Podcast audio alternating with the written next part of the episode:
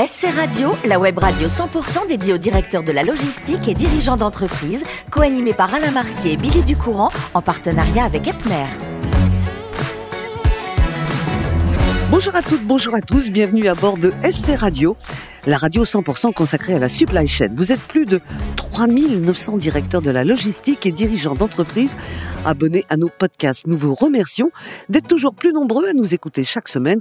Et bien sûr, vous pouvez réagir sur nos réseaux sociaux et notre compte Twitter SC Radio-du-Bac TV. À mes côtés, pour co-animer cette émission, et nous sommes à Lille, et ça c'est un vrai bonheur, j'accueille Muriel Glad. Bonjour Muriel. Bonjour Billy. Ben oui, on est ravis, ravis d'être en région proche de nos territoires euh, dans ces de france Absolument. Et on découvre des gens qui travaillent ici. Et ça va être le cas dans un instant de mon invité. Je rappelle, ma chère Muriel, que vous êtes directrice générale déléguée chez Epner. Et aujourd'hui, nous allons recevoir Guillaume Van qui est euh, Supply Chain Manager Purchasing et Logistique de chez Pronal. Guillaume, quel titre? Bonsoir Billy. Bonsoir Muriel. Comment allez-vous? Ben, Très bien, et vous? Vous êtes un gars du Nord, hein? Ah, totalement. Vous êtes né à Ronc, donc dans le Nord. C'était en 1983. Et pour avoir une, sans avoir d'idée précise sur le métier que vous vouliez exercer, vous passez un bac S, ce qui est bien au départ, et vous allez faire deux écoles d'ingénieurs. Pas, pas successivement, mais il y en a une que vous allez quitter. Elle vous plaisait plus? Alors c'est pas qu'elle me plaisait plus, je me suis toujours lancé un peu le défi. Je savais pas forcément où j'allais, mais vu que je réussissais plutôt pas mal, je me suis dit que j'allais continuer.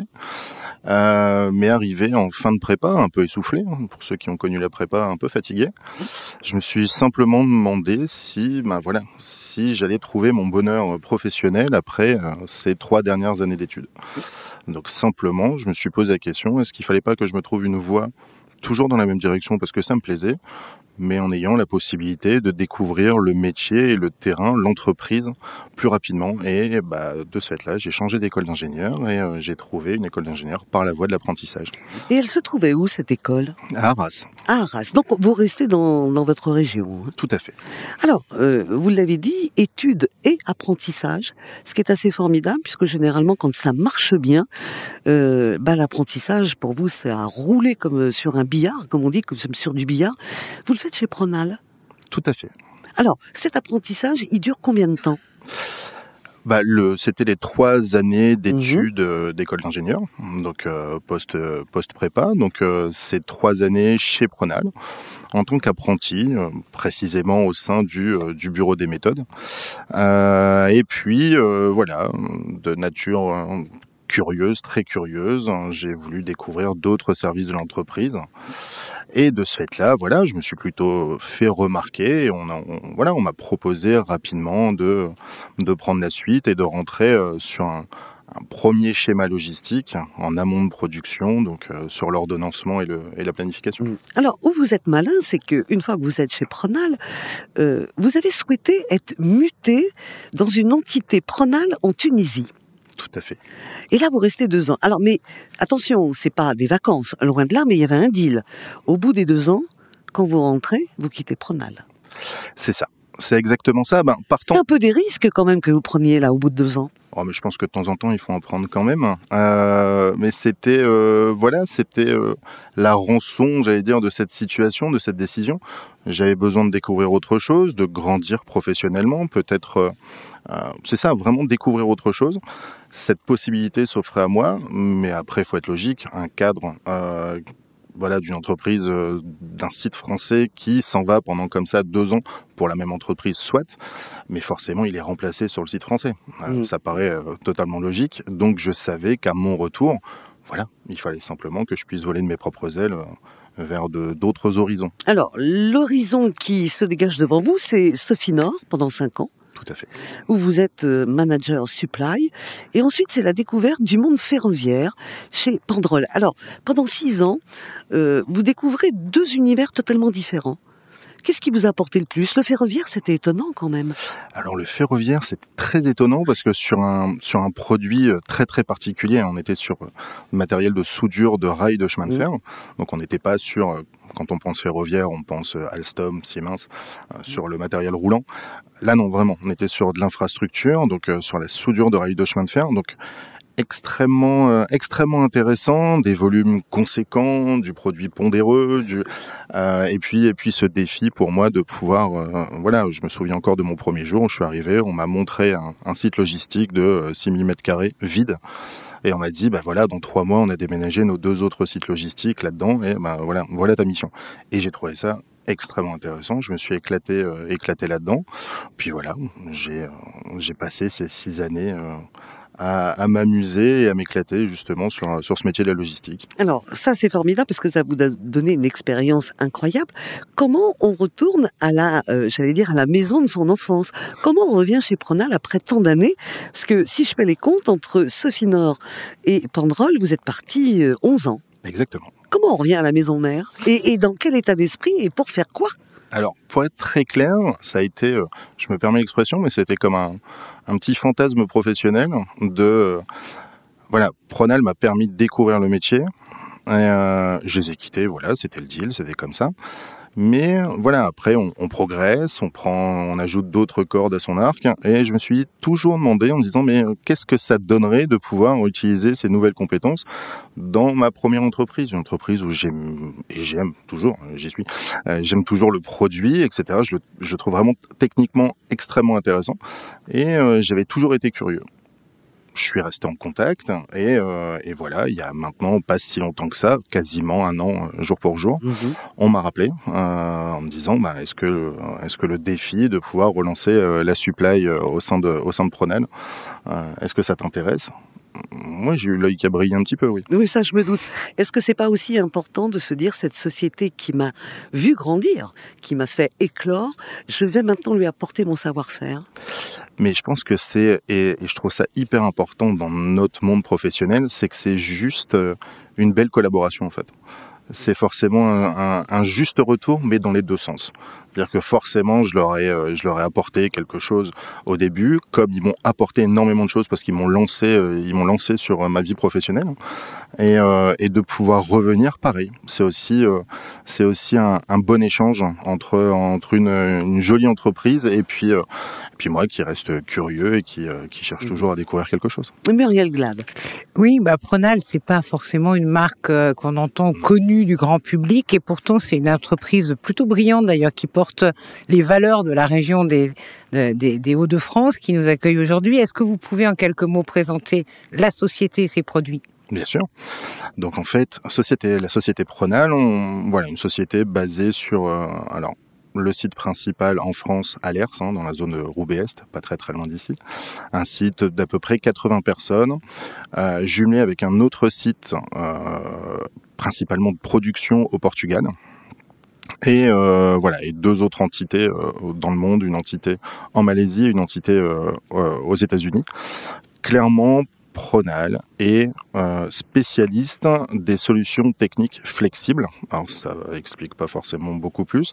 En fait, c'est simplement la transformation des matériaux élastomères, polyuréthane, PVC, dans différents produits techniques tels que des réservoirs, des obturateurs et ce serait trop long d'en faire d'en faire la liste, mais on a cette chance-là de pouvoir travailler avec euh, à peu près tous les secteurs d'activité. C'est-à-dire qu'on va passer de euh, de l'agroalimentaire au pharmaceutique, en passant par euh, l'automobile, l'aéronautique, le oil and gas, etc. Grande gamme de clients très large. Exactement, le, le nucléaire et l'armée. Donc oui, on est on est gâté.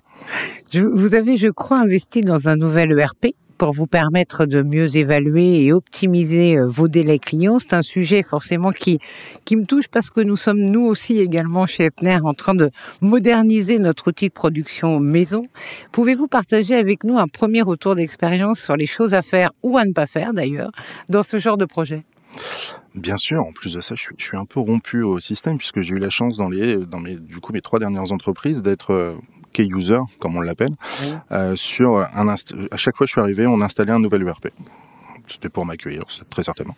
Mais euh, et donc euh, et donc même par curiosité, enfin c'était même très curieux, c'est-à-dire que je retourne chez euh, Pronel où ils viennent d'installer l'ERP exactement le même que chez Sofinor, donc du coup c'est plutôt venez? original. Oui. C'était la petite surprise au final, c'était plutôt grave. Mais euh, non, non, pour répondre à votre question, euh, je pense que l'ERP de nos jours est vraiment euh, au même titre. Je vais je vais prendre cette référence-là, mais comme une colonne vertébrale dans, dans, dans le système de l'entreprise. C'est-à-dire que c'est vraiment aujourd'hui le seul moyen fiable de pouvoir relier informatiquement, bien entendu, mais les données de tous nos services. Euh, sans ça, on va casser un petit peu cette chaîne d'information euh, et on va, et c'est peut-être le malaise qu'il y a dans différentes entreprises, mais euh, on va rajouter des petits fichiers ou des petits ponts maison pour euh, rassembler les informations et on a le risque de perte d'informations. Et il y aura toujours la discussion entre le financier, le commerce et la production où ils tomberont jamais sur les mêmes chiffres. Donc c'est là où un ERP est intéressant. C'est pour parler de la, la même langue, le même langage et avoir les mêmes chiffres partout dans l'entreprise. Et c'est hyper important. Oui, ça évite un petit peu le millefeuille. Donc chacun ça. a rajouté un petit peu son pont. quoi. C'est ça, exactement. Et décider qui a raison. Lors de la, préparation de cet entretien, vous avez souligné à quel point la livraison peut jouer un, rôle important, euh, notamment dans la satisfaction de vos clients. Et d'une certaine manière, c'est le livreur qui représente votre société et, et, vos produits auprès de vos clients. Quelle qualité humaine et opérationnelle vous semble aujourd'hui centrale euh, pour justement incarner euh, ce conducteur qui, justement, en ce moment, nous fait parfois défaut? Mais voilà, c'est exactement ce que vous venez de dire. C'est euh, on va on va mettre tout notre cœur, toute notre énergie à pouvoir fabriquer le produit qui répond aux exigences de notre client. En fait, la formule est peut-être toute faite, mais le, le, le contenu, il est convenu. C'est-à-dire que la personne sait ce qu'elle achète. Maintenant, juste la manière euh, la manière dont ce, colis, cette palette, ce camion va arriver euh, chez notre client est hyper importante. On est tous des grands enfants et le papier cadeau est, tout, aussi intéressant que, le cadeau. Donc du coup, simplement, c'est que pour moi, le livreur doit avoir, euh, j'allais dire, les mêmes valeurs que l'entreprise qui voilà que l'entreprise qui lui confie justement euh, ses colis. On demande pas quelque chose de d'extraordinaire, de surhumain, juste un, un naturel d'une relation euh, professionnelle, mais en même temps humaine, euh, voilà, d'un passage de relais d'un produit qui aura été fabriqué avec soin vers un client qui l'utilisera euh, aussi avec soin. Merci. Merci Muriel. Alors on l'a compris quand on écoute Guillaume, euh, dans son métier tout est structuré et planifié. Est-ce que c'est pour ça que en dehors de votre métier, il n'y a pas beaucoup de règles. Je sais que vous êtes un épicurien, que vous adorez faire la cuisine, mais il n'y a pas de recette. C'est à l'instinct. Vous y allez à l'instinct. Ben oui, parce que je m'en sers comme soupape plutôt, euh, de, de, pouvoir, euh, euh, comment je pourrais dire, décompresser de ma fin de journée en essayant, attention, de, de concocter quelque chose à la maison. De bon, quand même. Ben, pour l'instant, j'ai des bons retours. Après, j'ai peut-être des critiques euh, très sympathiques. Mais ça veut dire euh, que ce soir, vous rentrez à la maison, vous n'avez rien de prévu, vous ouvrez les placards et vous faites en fonction de ce que vous trouvez dans les placards et dans le frigo. Ça veut dire qu'il faut du talent en cuisine, qu'il faut de l'imagination. C'est pas simple ce que vous faites. Il n'y a pas de recette non, non plus. Non, non, non, mais c'est toujours, ah bah oui. voilà, c'est toujours rigolo de pouvoir découvrir quelque chose. Alors bon, faut avoir des, de, faut avoir quelque chose dans le placard. Sinon, bon, c'est pas grave. Ah bah oui. je, serai, je, serai, de retour sur l'île ce soir, mais euh, pour un resto. Non, mais sinon, c'est oui, c'est quelque chose qui, euh, qui, qui, qui, me détend et qui m'amuse à la fois mm -hmm. de pouvoir, euh, si ce n'est se, se, surprendre un peu en cuisine. Alors, vous avez pas assez de temps pour faire de la pâtisserie, c'est un peu trop technique, mais vous êtes assez doué hein, dans les ceviches de poisson que vous assaisonnez à votre façon. Donc, il faut être invité pour connaître. Hein. Et puis également les risottos ça fait quand même deux, deux j'allais dire deux, deux cultures euh, gastronomiques différentes, mais c'est génial. Mais on est dans le pays de la gastronomie, donc ah bah à un oui. moment donné, si on peut pas mélanger les cultures, euh, ce serait quand même bien dommage. Et euh, non, non, mais c'est après, euh, sincèrement, c'est même pas, comment je pourrais dire, c'était même pas un choix, c'était sur le moment, en disant, euh, voilà, en faisant, en faisant les courses, en se disant, bah tiens, ça me plairait de le, ça me plairait de le tenter. Voilà. Donc euh, testons-le. Et je ne vous cache pas qu'en arrivant de Paris, euh, nous sommes arrivés à la gare de Lille. On avait un petit creux, on s'est fait une frite comme on ne les trouve qu'ici, et c'était à tomber par terre. Ouais. Voilà. Oh c'est hyper sympa aussi. Hein. De temps en temps, faut oh, pas oui. cuisiner. Hein. Oh que c'est bon. merci Guillaume, merci également euh, à vous, ma chère Muriel. Fin de ce numéro de SC Radio. Retrouvez toute notre actualité sur nos comptes Twitter et LinkedIn. L'invité de la semaine de SC Radio, une production b2b radio.tv en partenariat avec Epner.